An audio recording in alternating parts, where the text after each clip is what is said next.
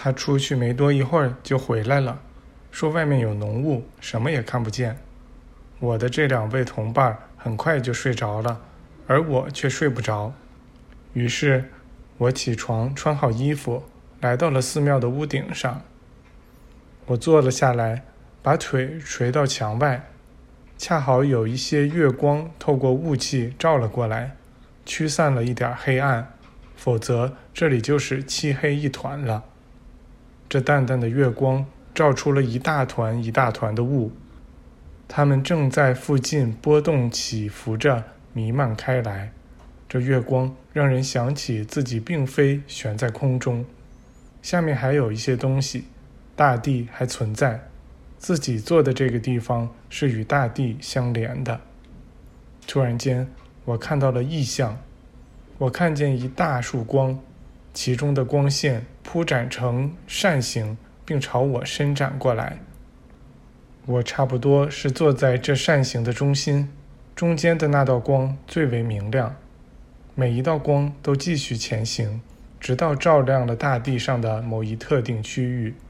随后，这些光线融合在一起，变成一道巨大的白光，它们汇聚在白光的中心点上。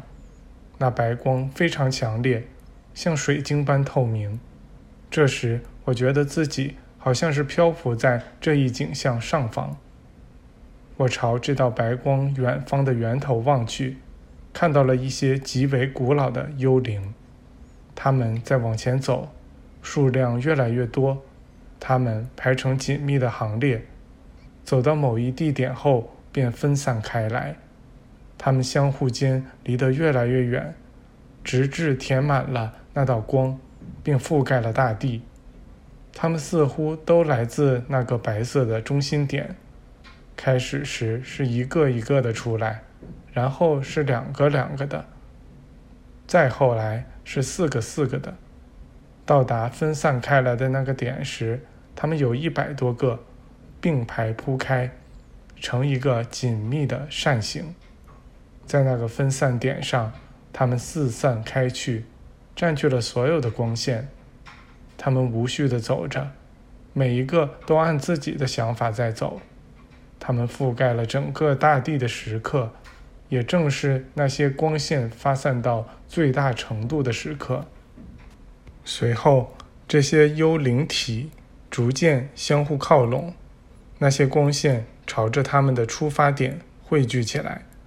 幽灵体们重又一个一个地进入那里，就这样完成了他们的一个周期。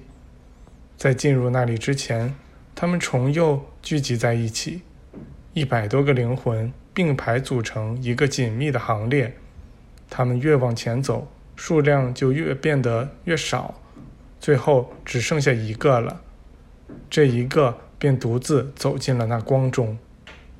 我突然一下站起了身来，觉得在这种地方做梦不太安全，于是我回到自己床上，很快便睡着了。第十八章：失重感及与一位女性大师的会面。我们请一位看管寺庙的人在第一缕曙光出现时叫醒我们。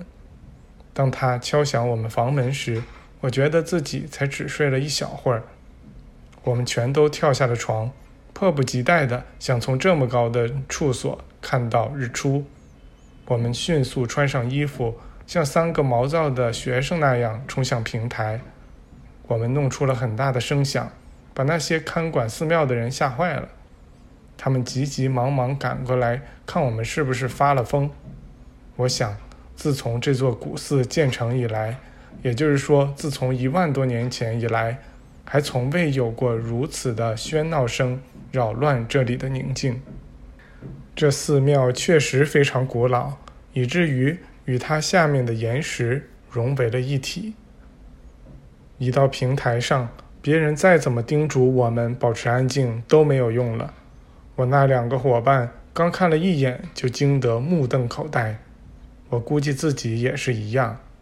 我等着他们开口说话，而他们却几乎同时大叫起来：“我们这是悬在了空中呀！”